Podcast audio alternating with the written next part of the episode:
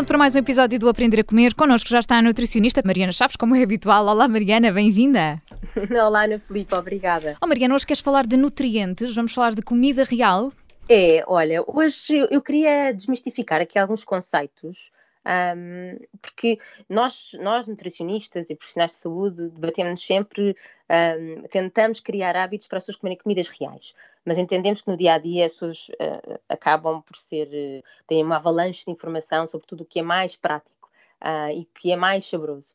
E queria explicar um bocadinho porque é que nós insistimos tanto com esta questão da comida real, um, porque o facto de nós nos estarmos a nutrir, a escolher os alimentos, estamos a, na tarefa de dar energia ao nosso corpo, não é? Uh, essa é Sim. a tarefa uhum. principal. Nós comemos para dar energia, temos fome, não é? Mas é isso. Uh, para conseguirmos sobreviver. Um, e basicamente, nós conseguimos dar essa energia através de um cocktail que são, tem como base as três grandes, três grandes nutrientes, que nós chamamos macronutrientes, que são os hidratos de carbono e gorduras. Estes dois são usados pelo nosso corpo para dar energia.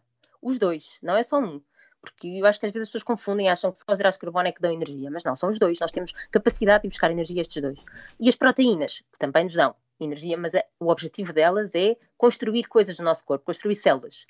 Estes são chamados macronutrientes porque nós precisamos deles em grandes quantidades. E isto é que às vezes as pessoas, eu acho que ficam aqui um bocadinho presas. Uh, eles têm esta capacidade, ponto. Agora, a capacidade de nos proteger, a capacidade de nos dar saúde, uh, essa vem dos outros elementos necessários que estão nos alimentos reais e não nos alimentos processados, que são os micronutrientes. Micro porque nós não precisamos em tanta quantidade, mas nós precisamos deles, senão os, os outros que estamos aqui a falar não funcionam. E aí entram as vitaminas, os minerais, os fitoquímicos que gostamos de falar aqui na nossa rubrica. Falamos muitas vezes, sim, fitoquímicos. Exatamente. E os antioxidantes.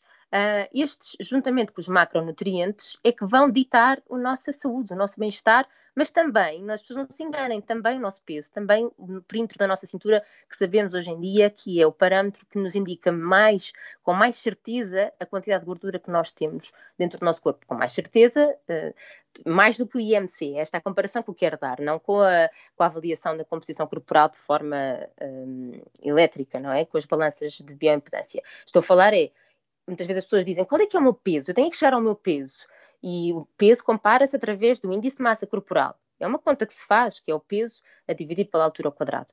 Mas sabe-se hoje em dia que o índice de massa corporal, portanto, a definição do peso ideal, não será aquilo que define melhor se estamos com mais ou com menos gordura, mas sim o perímetro da nossa cintura. Uhum. Até há estudos que dizem, uh, mesmo quando se estão a medir, podem colher a barriga à vontade, porque o que interessa é a gordura que lá está dentro. E essa vocês não conseguem colher. Um, mas então são estes micronutrientes que nos vão uh, ditar o tamanho de cintura e ditar os riscos para a saúde. Um, e por isso é que, quando nós, muitas vezes as pessoas dizem, ah, mas porquê que eu não posso comer o meu pão? Porquê que eu não posso comer as minhas bolachas? Uh, e, e, é aí que uh, nós, quando desconstruímos os alimentos, por exemplo, o pão, eu não consigo encontrar grandes vitaminas, nem antioxidantes, nem fitoquímicos no pão. Já quando eu vou desconstruir uma cereja, eu já consigo encontrar tudo isso.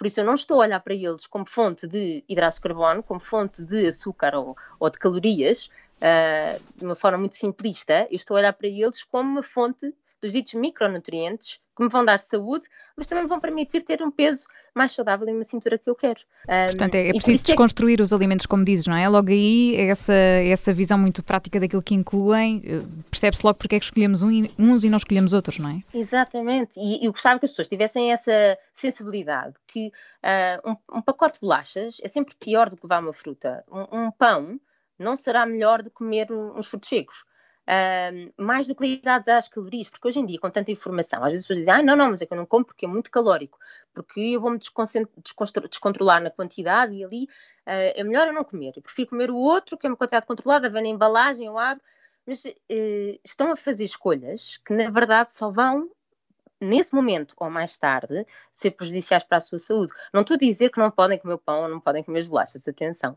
Eu digo é porque quando nós analisamos o nosso dia, as escolhas que fazemos, há uns alimentos que devemos dar prioridade e esses são os alimentos reais, os que vêm da natureza, que nos dão estes micronutrientes, versus os outros que vêm da indústria e que uh, provavelmente não nos dão esses micronutrientes. Claro que estamos a falar de forma simplista, mas eu gostava de deixar estes conceitos ah, acho que é importante, uh, e é importante esta questão de que a nossa energia vem dos hidratos de carbono, mas também da gordura, principalmente se for gordura boa. E por isso eu, falar, eu estava a falar aqui dos, dos frutos secos, das manteigas, dos frutos secos, uh, do abacate, do coco, etc.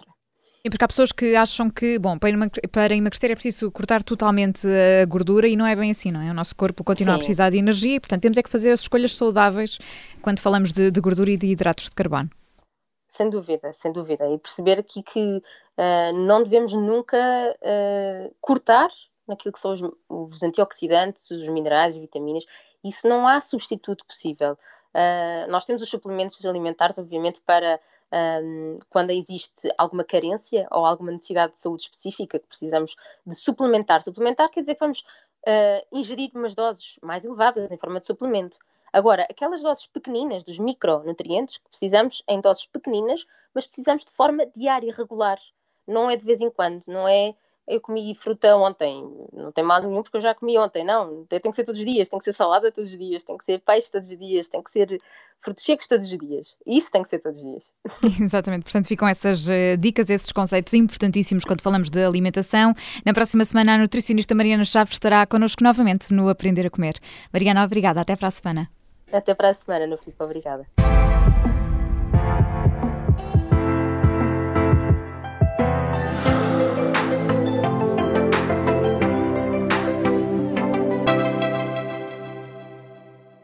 Obrigada por ter ouvido este podcast. Se gostou, pode subscrevê-lo, pode partilhá-lo e também pode ouvir a Rádio Observador online em 98.7 em Lisboa e em 98.4 no Porto.